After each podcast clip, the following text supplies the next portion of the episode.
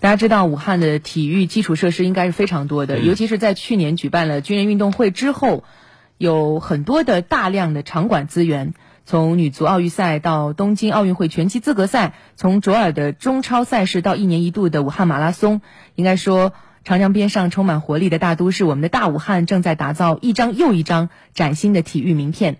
但是呢，受年初新冠肺炎疫情的影响，过去有一些体育赛事的计划被暂时的搁置了。尤其是在疫情期间，很多的体育场馆都被征用啊，做了方舱医院。那么现在这些健身场馆，他们的开放情况如何？未来武汉的体育赛事是否也在谋划当中了呢？我们通过记者的报道，详细了解一下。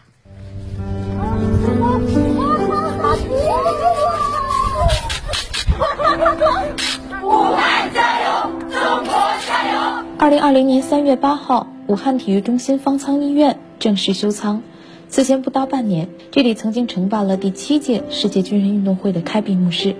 二零二零年二月十二号，武汉体育中心变身方舱医院，集中收治新冠肺炎轻症患者。一座体育馆，一座训练馆，提供床位一千一百张。从这里走出的治愈者有八百七十五人。三月八号那天，武汉体育中心总经理吴志峰心中百感交集，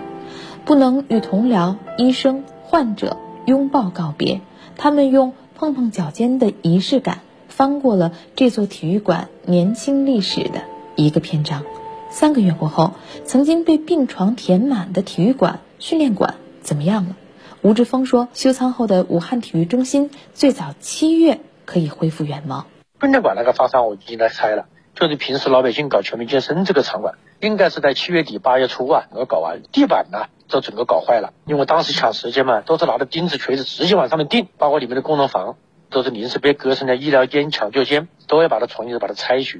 恢复完了以后，尽快要对社会开放，因为老百姓在里面跑步啊，在这我们的足球比赛呀，武汉是为了促进健身消费，花了大几千万的健身券，我们我们也想早一点恢复体育功能，让老百姓能走进来。恢复训练馆的全民健身功能只是一个方面，被疫情暂时打乱的场馆群综合利用也将回到正轨。射击馆、冰场、中超球队主场等等都被划在了这片场馆群的未来蓝图上。武汉体育中心总经理吴志峰把那个举媒体中心呢有个赛后利用，让我们现在也在拆，拆了以后呢，我们还是把一楼建成一个冰场，这个冰雪运动要难展的，把冰雪运动做起来，让更多的青少年。能享受这个冰雪运动的快乐，在十月、十月、十月份左右，把冰上项目先做起来。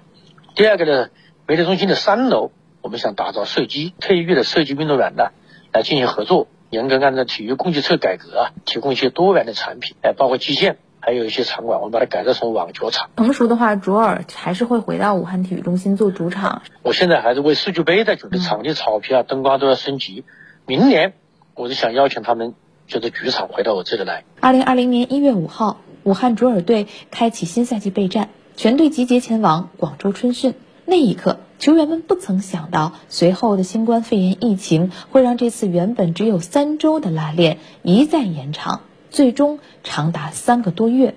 从广州到西班牙马拉加，再到深圳、佛山，那是一段艰难的旅程。球员们与家人相互牵挂，同时坚持训练。四月十八号，球队终于回家了。二十二号就又投入到了训练当中。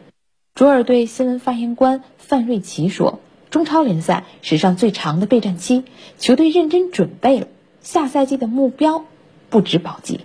我们已经克服了这么多的困难，就觉得以后也没有困难能够阻挡我们。今年其实各方面的准备工作做得也很充分。在第一个转会窗口的时候，我们进了 U 二三国奥队的主力前锋胡金航，他也是湖北人，从上海上港租借过来的。然后我们引进了两名外援，一名是呃西甲主力中卫卡里索也，然后引进了一个来自法甲亚冕队的中场拉霍尔，在保障球队这个整体框架稳定的情况下，针对个别的位置进行了补强。我们的目标 一直没有定义为保级，特别在今年这个二零二零这个特殊的一年，还是希望能够用精彩的表现。来展现这个武汉这个英雄城的风范，这些市民啊，包括一直支持我们球迷，带来更多的欢乐。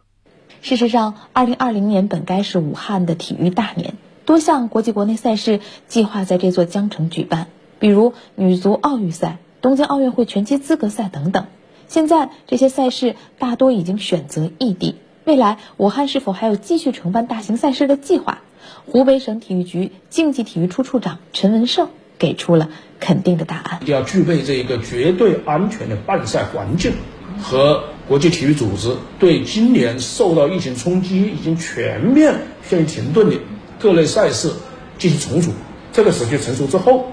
谋划我们今年的赛事布局。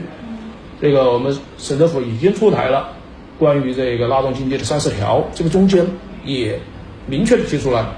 我们要积极的举办体育赛事，用